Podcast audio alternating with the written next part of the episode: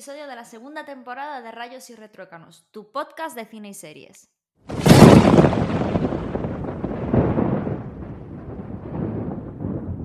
Bueno Ángel, hoy nos toca hacer recomendaciones de pelis que hemos visto, así un formato muy parecido al, al, formato que seguimos durante casi todo el verano, aunque las dos últimas semanas se nos fue un poco la olla y empezamos a hacer el diario, pero bueno, yo creo que, que este, que este formato va a quedar muy guay. Eh, venga, Ángel, empieza tú. ¿Qué has visto esta semana o estos días o estos meses? Un recopilatorio de tres recomendaciones. Adelante. Claro, porque este episodio de podcast que vamos a hacer eh, de ahora en adelante va a ser el episodio mensual de recomendaciones. Uh -huh. Vamos a coger... Sí, porque realmente antes hacíamos episodios de mm, eh, cuatro episodios al mes de una hora y en cada uno de ellos pues sacábamos dos, o sea, una recomendación tú, una yo, es decir, teníamos en total unas ocho recomendaciones cuando decíamos de cosas que se iban a estrenar y cosas así. A ver, nos quedamos con seis, más la película que hacemos, más los tops. Yo creo que la gente se queda más o menos con el mismo volumen. Pero bueno, así le podemos dar un poquito más de recorrido a las recomendaciones que hacemos aquí o no recomendaciones. Vamos a comenzar y empiezo yo.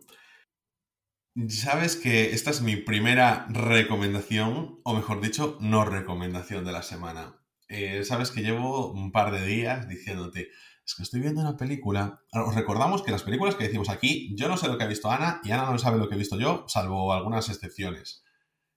He estado viendo una película que tú habías visto y que tú me habías dicho que te había gustado y, no pasé más de la mitad de la película y es que solo puedo no recomendarla, no me gustó nada. No, no entré, no entré, no entré, no entré. Y... ¿Sabes cuál es el problema que tengo yo con Ready Player One? No puede ser. Esa no. Ángel. Pues el problema, el problema que tengo yo con Ready Player One es que no la he visto aún. A ver si ¡Qué me. ¡Dios! ¡Qué malo es! ¡Qué malo es! ¿Por qué no tantas judiadas? es que. ¿Tantas qué? Judiadas. Bien, voy a marcar el podcast ya no como explicit, sino como antisemita. Vale, bien. Pues ahora bien. Eh, no, es que no he tenido tiempo de verla, pero es que la va, va por Judas, quizás. Mm, no sé yo, ¿eh? Yo creo que va por judíos. Bueno, en fin, el caso es que. Eh, nada, esa tengo que verla. Pero es que va por judíos. Espera, voy a buscarlo. Yo siempre pensé que iba por eh, Judas. pero, pero mira, una pregunta. Hace no mucho, en un último episodio, estuviste buscando cosas en lugar de atender a lo que yo decía y luego quisiste mira, repetir lo eh, mismo porque acto, no me hiciste eh, ni caso. Mira, la RAE, acto injusto o malintencionado hecho para molestar o herir a alguien. Ahí y no, no pone nada, ¿eh? Relativo sigue- a, Ju- a Juda- a Judas ni a los judíos. Bueno, luego buscamos a, a qué tiene que ver, porque si no, ¿de qué? ¿No? Bueno, en fin. eh, Sí, entonces pone multitud. pone multitud o conjunto de judíos. pues sí que se Perfecto. Bueno, pero en el, en el lenguaje culi- Rayos y retruécanos, tu podcast antisemita. originalmente con intención antisemita. Vale, bueno, vete al carajo. No, o sea, yo no. En fin, venga, continuemos. Claro, si además tú que eres urensana, que sois los judíos de Galicia. Ay, lo he dicho un alto. Bueno, mira, en- entonces en Ready Player One me la tengo ahí, o sea, me la veré y os comentaré a ver qué tal. Pero eh, había otra. eh, esta no era la película. Y yo sé que tú me habías dicho otra, eh, que no sé si te acuerdas el nombre para decirlo bien aquí, que ya habías recomendado. A la playa de Chesil. Hostia, ahora bien, ahora bien, es me llevas diciendo la playa de Chelsea, la playa de, no sé, de Chismo, no sé, cosas Lo así durante todo el día. Y porque, yo, porque me preparé el podcast. ah, tú me prestaste el podcast. Muy bien, pues eh, la película que no me gustó nada tampoco era esa. Mm, completamente desacertada. Ana. La película que no me gustó nada Pentágono. fue. Los ¿Quieres archivos seguir intentándolo? Venga, un cuarto intento, tampoco es esa. Eh, cuarto intento, a ver, otra de que me haya gustado. Espera un momento que entro en mi firma Affinity. ¿Es reciente? que- No, no, no. La haya visto No, tienes que, tienes que decir una, sin estar buscando mucho. Tienes que decir una, si no, esto se hace eterno. Vale, aquí y ahora o Transpotting 2. Esos son dos películas, escoge una. Transpotting 2. Ninguna de las dos. Era ventajas de viajar en tren. No me gustó nada. Qué horrible. Es que no pude con ella. Es que la estaba viendo y pasaron los primeros o sea, los primeros flashbacks de la película y yo bien. Y cuando empieza a enrevesarse la trama digo yo, pero ¿qué, qué es esto? Y no me gustó. Y, y yo venga, Es muy rara, pero es muy buena, Ángel. O sea, ya te digo que. Pues a, a- a Pero no puede ser. A ver, no puede ser entró, que ¿eh? si yo. Me parece muy bien, pero es que no puede ser que si yo he hecho más de la mitad de la película viéndola y estoy todo el tiempo diciendo es que no me gusta nada, que, la película que me, que me vaya a gustar. Quiero decir, esto no es Step Up 2, que el baile del final medio compensa toda la película. No sé, digo yo. A mí me parece una muy buena película. y tiene muy es buena como la de. Joder, pero... Me parece justificada la crítica que tiene, ¿eh? Tiene muy buena crítica, me parece muy buena crítica. Que no me hagas el, ¿sabes la burla, me caches en la mar. ¿Sabes que tiene muy buena crítica y es una película súper sobrevalorada? ¿Cuál? Whiplash, por ejemplo. Ay, otra más, de verdad, ¿eh? Luego la hater soy yo. ¿Y sabes, ¿sabes qué película ganó el Oscar y es una bazofia? Green Book. No, Bazofia tampoco. ¿Sabes qué película ¿Sabes qué película tiene un montón de odio y es una película de las mejores que se han hecho? Star Wars Episodio 8, por ejemplo. Es que yo no digo nada, pero vos no, no tía, a ver, Yo no sé dónde busco las parejas de podcast y filos de verdad. en el contenedor. Voy a la cloaca a buscarlos. sí, más o menos, realmente, porque... sí, es verdad, a ver, no, no, no, a ver. Ahora me pongo en serio con el tema de la película. No, la película no, me entró, ¿sabes? Que además la vi en dos momentos diferentes. En plan, la vi primero por la noche y me estaba entrando un poquito más. Y por la mañana dije, ah, la cojo bien, tal. Y pasaban cinco minutos y yo bien. Y cuando empezó a dar así unos giros y tal, digo yo, es que no me entra, no me está interesando nada de lo que están diciendo. Me, me parece un me parece un absurdo, y, pero ni siquiera un absurdo que me guste. Entonces, y no, no encontré yo el shaito. Entonces dije, mira, prefiero, prefiero dejarla porque no me gusta. Como no me gusta, no, no me voy a romper la, las narices con esto. Bueno, perdón, tiene muy buena crítica. Tiene un 6,2 en Film Affinity. O sea, tampoco tiene muy buena crítica. A ver, está más cerca de Mulan que de El Padrino. Ángel, toda la, mira, toda la crítica, no te hablo de la crítica profesional, de la crítica de los que votan en Film Affinity. 7, 10, 8, 7, 8, Quieres decir de los que escriben las críticas, porque de los que votan, la media es un 6,2. Un 3. Porque es una película, Ángel, es una película complicada. Yo creo que tienes que, de verdad te lo digo, creo que te tienes que poner otro día a vértela bien, con tranquilidad, porque es una película complicada, es una película muy distinta. Yo me la puse un, dos veces, o sea, en dos momentos diferentes. Y no te entra. No, me entra. Pues a mí me gustó mucho y a Ricardo le gustó mucho también. Pero reconozco que, no, pero es que a mí las comedias negras me gustan. No sé, las películas de estas de historias cruzadas me gustan. Los actores y las actrices, joder, me gustan, no tengo ningún problema con ellos. Pero mm, para mí no, no sé, no me parece que, que encaje bien. A mí no me, a mí no me entró, me entró. Me dejó, además me dejó decepcionado, porque yo esperaba, mira, como yo pensaba ir al Pirineo, dije yo, vale, ya que voy a ir en tren, voy a ver ventajas de viajar en tren. Y me la puse y dije yo, ¿qué estoy viendo? ¿Sabes? En plan, ya te digo, y le di la segunda oportunidad porque, bueno, más o menos tal, pero dije yo, bueno, vamos a dar otra oportunidad al día siguiente que esté más fresco y tal, para precisamente para no verla con sueño y decir, es que no me gustó porque estaba viendo con sueño. Me estaba entrando, pero bueno, no me gustaba mucho. Y luego por la mañana dije yo, ni de palo. Y me puse con otras y muy bien. Pues te digo, a mí no me entró esta película. Así que es mi primera no recomendación de la semana. Del mes. O sea, vamos a hacer un podcast en el que yo la recomiendo encarecidamente y tú la recomiendas encarecidamente que no. Eh, sí, exactamente. Muy bien. Bueno. Pero vamos a ver, ¿acaso, perdón, ¿acaso este es el grupo del pensamiento único? ¿Acaso este es el grupo del gobierno del bulo? Libertad de expresión y de pensamiento. O sea, claro, porque si no, yo ahora mismo digo, olvidad todo lo que acabo de decir. me ha encantado la película. Si es que no me la he terminado, porque me daría pena acabarla, pero me estaba encantando la película. Si los medios de comunicación fueran como nosotros, el mundo sería un caos. Y bueno, creo que. ¿Dónde estaba esta película? No lo sé, porque creo que la tengo por donde no se debe ver. Así que, Ana, ¿cuál es tu primera recomendación del mes de septiembre? Vale, mi primera recomendación del mes de septiembre es em, un momento, ¿vale? Porque espera un momentito, estoy que editarlo. porque no sé qué hice, que lo moví para... Un momentito. O sea, has visto tres películas. Literalmente has visto tres películas. Y me estás diciendo que no sabes cuál es. Vas a entender por qué cuando lo diga, ¿vale? Me lo está diciendo. Pero vas a entender por qué cuando lo diga. Bueno, pues yo esta semana recomiendo, vuelvo a repetir la palabra, valga la redundancia. Pero la, vas, a recomendar la semana, la semana o el mes. No, esta es la recomendación del año. O sea, ah, es que me ha encantado esta película. Ready Player One. Eh, esta película es de Steven Spielberg, que es un director que a pesar de que hay muchísimas películas del que digo, Buah, peliculones, no sé por qué le tengo un poco de manía, sobre todo últimamente porque saca pelis como muy de de nostalgia. Y al final esta peli se basa en la nostalgia, porque no se basa en otra cosa. Pero es la adaptación de una novela y, la verdad es que es muy original. O sea, la trama es muy, muy, muy original y vamos a ser sinceros, está súper bien dirigida. O sea, es que es lo contrario a lo que comentábamos hace dos semanas de Mulan. Es decir, es una película que tiene la narrativa, el ritmo y, todo está tan bien pensado, tan bien colocado, o sea, tiene un, ritmo tan bueno, eh, entras tanto en, o sea, es una película larga, porque creo que son dos horas, dos horas y algo, pero empatizas tanto con los personajes, llegas a conocerlos tan bien está tan bien estructurada la, psicología y, el trasfondo de cada personaje está muy, muy, muy, muy trabajada. Es una película que se nota que está muy cuidada y hecha con mucho mimo, mucho cariño, mucho tiempo y, por supuesto por grandes profesionales, ¿no?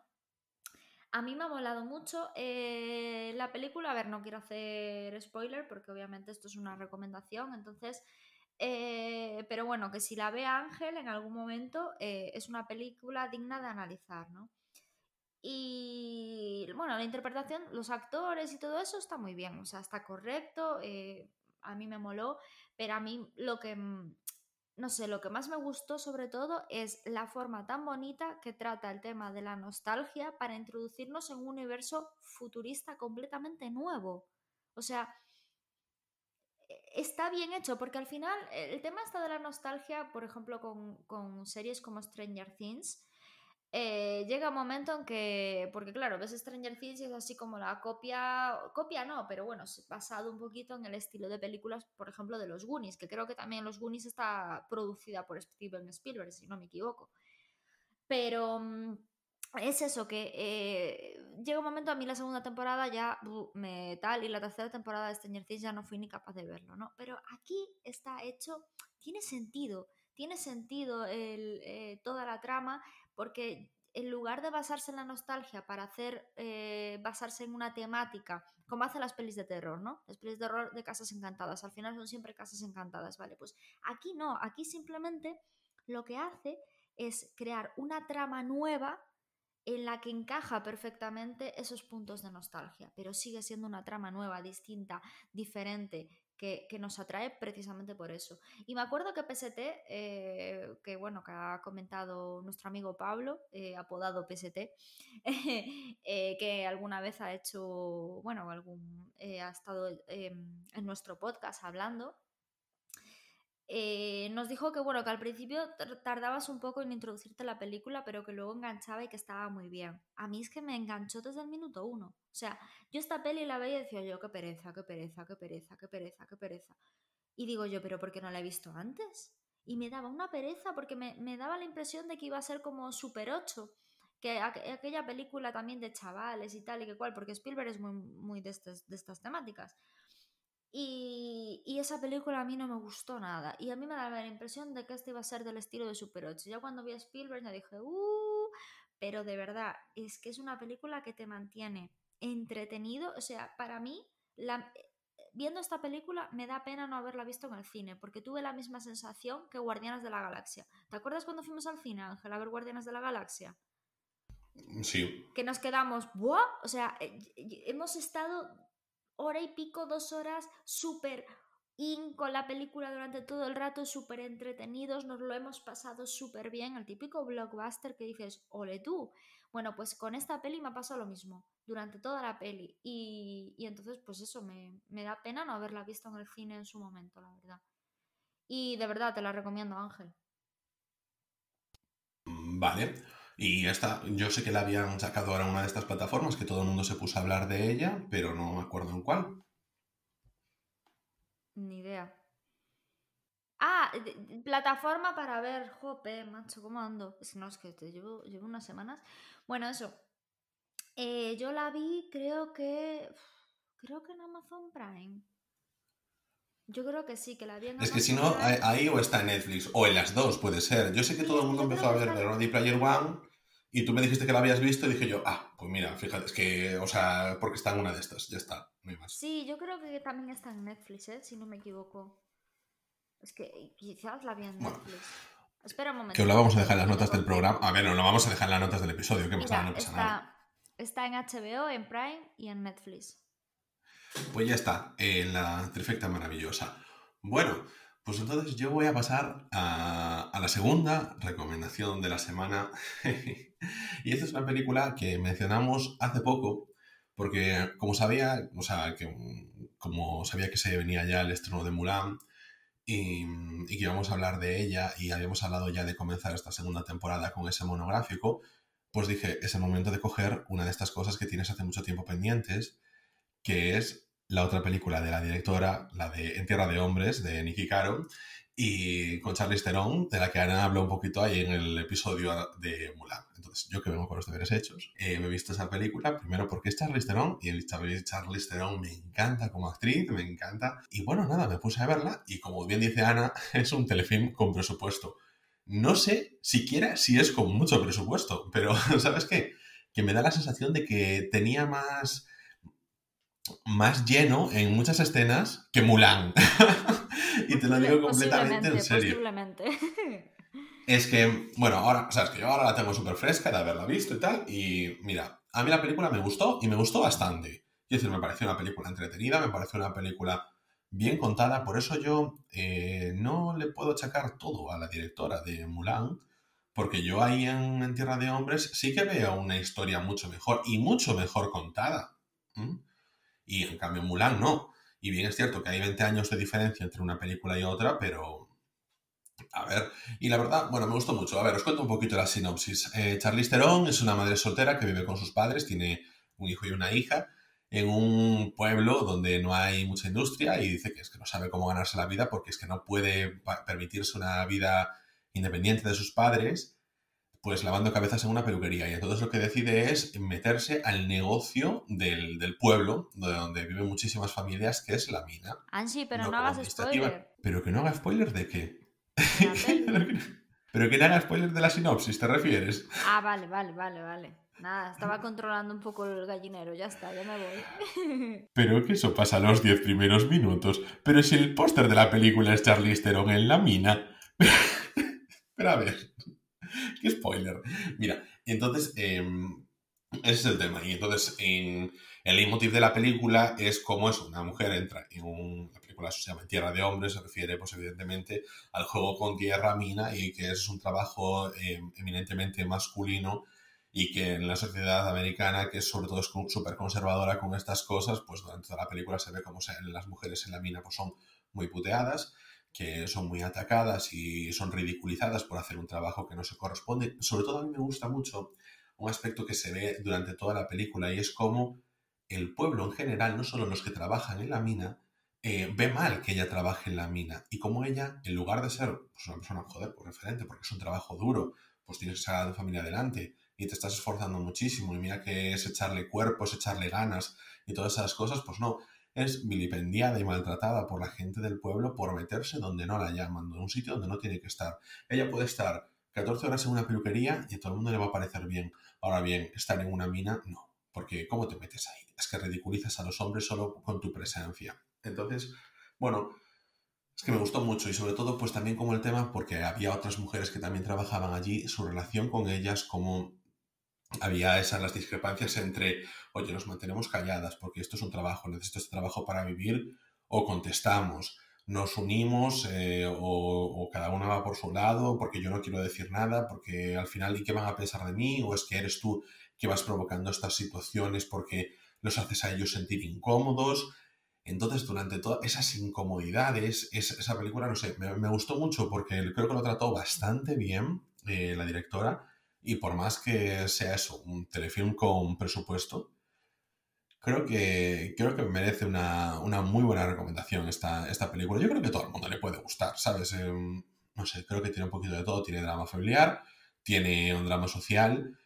Para mí es una película que, joder, que una muy buena especial de Charlize Theron. Eh, no sé, ese, ese conflicto con sus hijos, ese conflicto con los padres, creo que decir, mira, creo que es más, voy a decir que creo que el que peor está es Woody Harrelson, o sea que con eso ya es mucho decir para una película pues menor, entre comillas.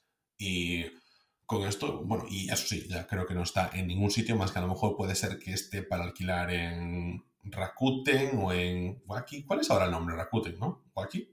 Rakuten, no, sé. Y en Apple TV. O sea, para alquilar nada más. O sea, que tenéis que buscarla por ahí. Pero insisto, es una recomendación de, no sé, de esta de, la llevaba mucho tiempo ahí teniendo pendiente con motivo de lo de Mulan la vi y me gustó, me gustó y creo que os va a gustar también.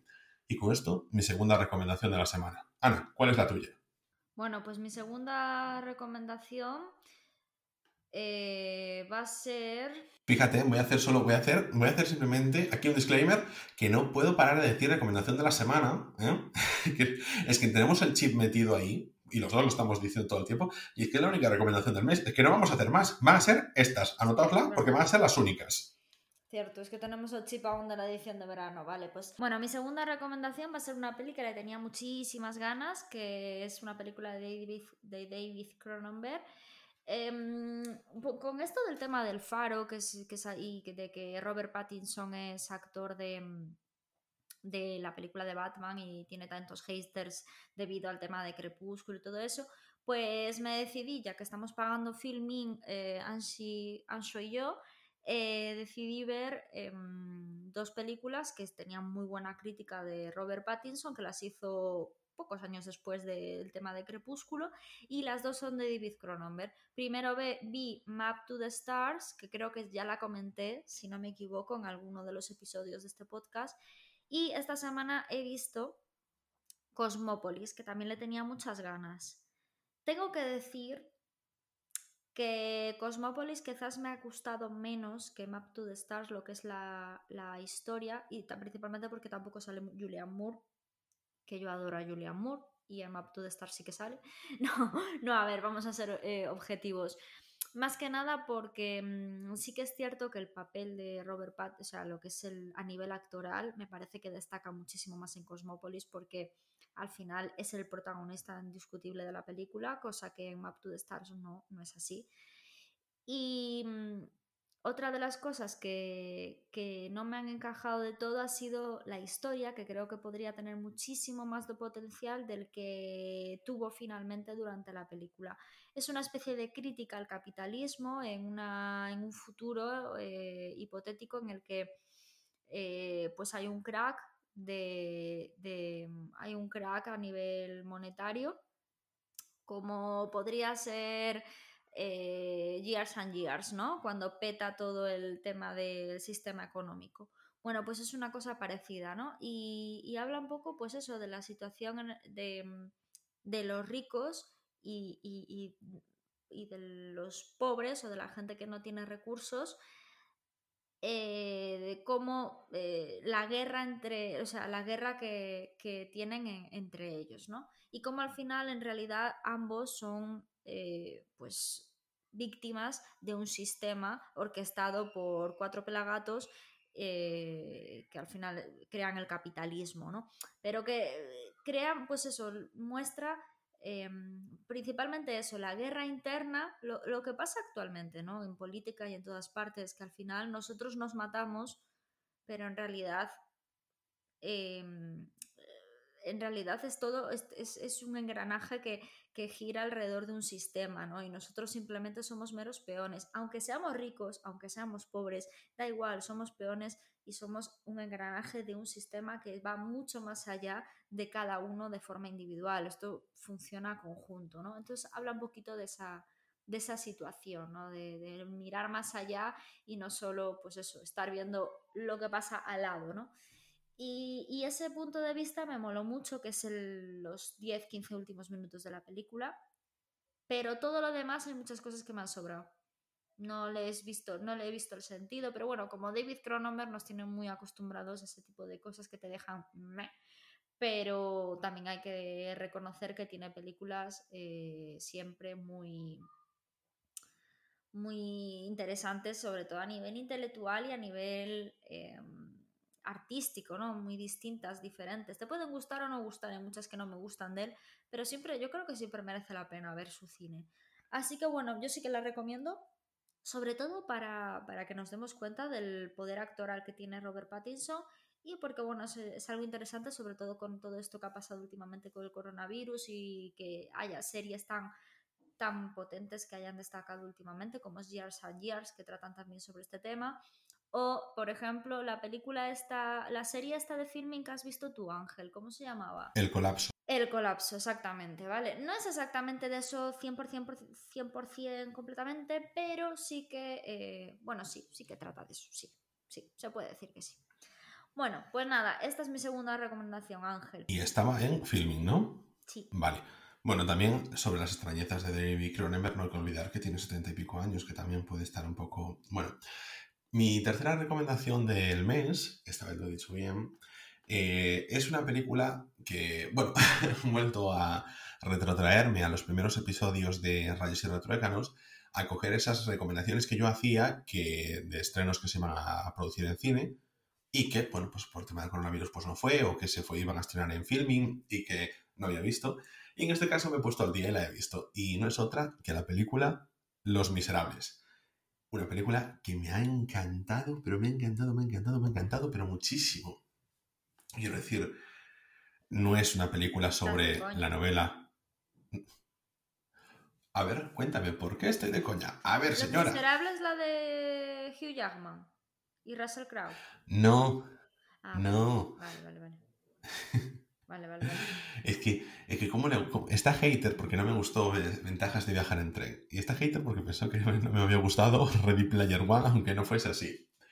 Bueno, pues esta es una película que me gustó mucho y yo creo, Ana, que tú esta la puedes ver con Ricardo, con tu pareja, y que os va a gustar, o por lo menos a igual le gusta más que a ti incluso. Mira, no lo sé, pero... Mm, bueno, eh, me, dejó, me dejó bien, me dejó de decir, hostia, qué, qué fuerte, qué, qué, qué, potencia de película, ¿no? Al final es una película eh, sobre los barrios bajos de, creo que es París, imagino que es París, bueno, sé que es en Francia, y es eh, el título de Los Miserables hace referencia, te lo cuentan ya al principio de la película, ¿no? Hay un nuevo policía que llega a una, a una patrulla y entonces se pasa con la pareja de, policías eh, por los barrios bajos de esto. Vamos a suponer que es París porque no lo tengo de claro. Pero bueno, y en el principio ya dicen, em, oye, em, mm, ¿sabes por qué llaman a esto los miserables, no? En plan, o algo por el estilo. Y entonces le dice el tío, porque Víctor Hugo nació aquí, ¿no? O algo por el estilo, ¿no? Eh, no sé si el gag era más o menos así, no es una película de comedia, pero eso hace referencia a que son barrios bajos, que la gente allí es miserable y que Víctor Hugo había nacido por allí y ahí viene la referencia con el juego. Luego descubrí también que la película parte de un corto, imagino que lo podréis tener por YouTube si queréis, queréis echar un vistazo. Creo que los actores principales son también los mismos, lo tengo pendiente. Pero la película, o sea, es, no sé, me gustó mucho, os cuento un poquito la trama. Em, son dos policías junto con el nuevo que viene de patrulla que, bueno, recorren estos barrios bajos de, insisto, pongamos París, y se encuentran con que uno, o sea, van a pasar revista a, los, a una zona de un mercadillo donde está una barriada negra y entonces hablan con el que llaman el alcalde, que es el tipo que maneja allí el cotarro, y se ve un poco esa confluencia entre cómo tiene que mantenerse la policía con los, entre comillas, altos mandos de la delincuencia de allí para tener las calles tranquilas, ¿no? Siempre va con ese rollo más barrio bajero, con ese rollo más... Em, de bandas y todo eso, y se ve que viene otra banda, en este caso no es una banda, sino que son, eh, es un grupo de gitanos que vienen a la ciudad con su circo a reclamarle a la banda de negros que eh, uno, un chaval les había robado una cría de león. Entonces este realmente es el comienzo de la, de la película. Entonces ellos dos, o sea, los policías, ellos tres, se interponen entre para que no haya pelea porque iba a haber muchos disturbios y entonces dicen, vale, muy bien nosotros nos encargamos. Así que calma, paz aquí, nosotros nos encargamos de saber quién ha robado ese león, así no hay disturbios y, la ciudad está tranquila. Y entonces van buscando a ese chaval y cómo van recorriendo estos barrios pobres. La verdad es que eh, me gusta porque dista mucho de este tipo de películas, no decir americanas, pero esto de que hay un conflicto policial, un asesinato, drogas, no sé qué y no sé qué más, y y no me gustan todos estos giros que se hacen de cámara, de guion y, y cómo se enfoca y es una acción súper rápida. Esta no, está muy centrada en los personajes. Nunca te pierdes de quién es quién, que eso a mí me pasa mucho en las películas de policías, que digo yo, ¿quién era este? ¿O qué pasó hace un rato? Es que no sigo la trama, ¿sabes? Me, me genera desinterés. Y esta, sin embargo, como es una trama eso, muy cercana, muy también centrada en la pobreza, muy centrada también eso, pues, en la madre de los chavales, en los chavales que están jugando en el barrio, en la gente con la que se relacionan. Eso todo me gustó muchísimo cómo se elabora. Evidentemente, no os voy a contar el final de la película, porque serían los spoilers.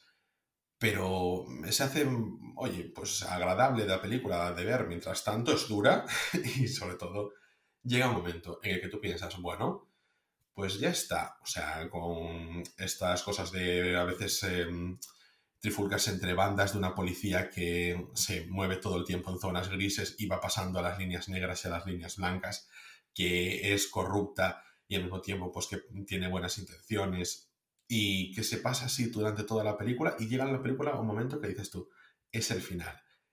Y cuando tú piensas, es el final, de repente viene una escalada que eleva la película, pero muchísimo, que yo no la vi venir y que me dejó con el corazón en un puño. Entonces, no sé, eh, solo es pensar en ella y, mi cabeza hace fundido en negro, porque me, pareció mm, brutal como terminó. O sea, me pareció que tenía muchísimo estilo. Voy a ahora terminar de, cuando terminemos de grabar este podcast, voy a verme el corto que lo originó. E insisto, está en filming, no dura ni dos horas y va a ser una de las mejores cosas que veáis este mes. Así os lo digo, porque me, sorprendió muchísimo y por lo menos vais a quedar impactados. Podéis decir, no me gustó, pero indiferente nos va a dejar. Así que nada, ahí está mi recomendación del mes, Los Miserables. Bueno, pues mi última recomendación, o no recomendación tampoco voy a decir, va a ser Michael Clayton, que bueno, eh, como decía Ángel, a mí son temáticas que me dan mucha pereza y hace unas semanas hablé del Inocente y realmente me parece que El Inocente es una película muchísimo más entretenida, divertida de seguir y todo. Y esta, pues la verdad es que tiene una temática que se puede decir que, que tiene ciertas similitudes. Pero bueno, yo la he visto, no me parece mala. George Clooney hace un papel, la verdad, que, que destaca. Es de las pocas interpretaciones de él que he dicho, ojo, eh, lo hace muy bien, ¿sabes? Pero bueno, tampoco es que a mí me haya llenado ni, ni me haya, no sé, eh, me ha dejado bastante, bastante indiferente. La película trata sobre un abogado, pues que, que está intentando em, resolver un caso con, con, un amigo que también trabaja en el mismo bufete que él. Y bueno, ese amigo pues em, tiene problemas psicológicos, pero claro, entonces la gente se piensa que está loco, pero es que en realidad está realmente intentando solucionar el tema de, bueno, uno de los casos que tienen. Y, y, me pasó un poco como lo que decía Ángel antes, ¿no? Como que desconecto y de repente digo, ¿pero por qué? ¿Cómo? No sé si es problema de la película, de que al final las historias las de que estaba todo como... A mí me, dio la impresión de que había muchísimas cosas sin explicar realmente bien ni, ni cómo tenían que explicarse. Perdona que intervenga, pero te voy a decir exactamente eso. Es que venía a decir exactamente eso. Creo que es una película que le faltaba muchísimo desarrollo. ¿Verdad? Porque te deja... y sabes, sabes, yo cojo esa película y ¿sabes dónde se desarrolla esa película? En Ray Donovan. Sí, cuando yo empecé a ver Ray Donovan dije yo, esto es Michael Clayton eh, en serie. Sí. O sea, evidentemente no tiene el tono, nada por el estilo, pero el concepto era ese. Que para mí el concepto de Michael Clayton era como hacer una película de, mm, del señor lobo de Pulp Fiction. De, soy un tipo que vengo aquí a solucionar problemas. Y, ya está, fuera de la ley y listo. Y a mí me, faltaba eso, o sea, me faltaba mucho background, me faltaba, sí, mm, es no sé, más cosas. Le falta profundidad a los personajes, a la historia, me dejó fría mayormente por eso, porque es que no, no, llegó un momento que digo yo, pero ¿cómo hemos saltado de aquí a allá, sabes? Lo que hablábamos también con Mulan, pero bueno, aquí está mejor, yo creo que mejor dirigido, mejor hecho, mejor todo. Mm, y, es otro rollo, ¿no? Pero, no sé, me dejó fría principalmente por eso, porque creo que no llegué a empatizar ni entrar en la trama, así como con el inocente sí que entras, y sí empatizas con los personajes. También es bastante larga la película, pero mm, me parece que en ese sentido está muchísimo más mejor hecha y entretiene mucho más debido a eso. Aquí Michael Clayton es como que me dejaron cosas en el tintero y aparte de dejarme cosas en el tintero, como que no llegué a profundizar con la peli debido a eso. Entonces, pues nada, es, es una recomendación un poco descafeinada que voy a dar, pero bueno, no, no está mal, la película no está mal. Bueno, yo con esto he terminado mis, mis recomendaciones de este mes. Así que Ángel, creo que te queda a ti por finiquitar. Esto ha sido todo por hoy. Estas son las recomendaciones que os damos para este mes de septiembre. Nos vemos aquí dentro de siete días. En una semanita estamos de vuelta y lo vamos a hacer con un nuevo top. En este caso, vamos a hacer un top de bandas sonoras. Yo creo que ahí ese va, va, a estar guay. Lo que pasa es que no sé si vamos a poder colar ahí las músicas por temas de derechos y esas cosas. Así que bueno, hasta entonces, recordad estamos disponibles en Spotify, en Evox, en Apple Podcast y en casi cualquier aplicación de podcast. Podéis contactar con nosotros en arroba rretruécanos, la cuenta oficial del podcast en Twitter. Yo soy Ángel Rey. Y Joana Laje. Y nos vemos en siete días aquí mismo en Rayos y Retruécanos, el podcast.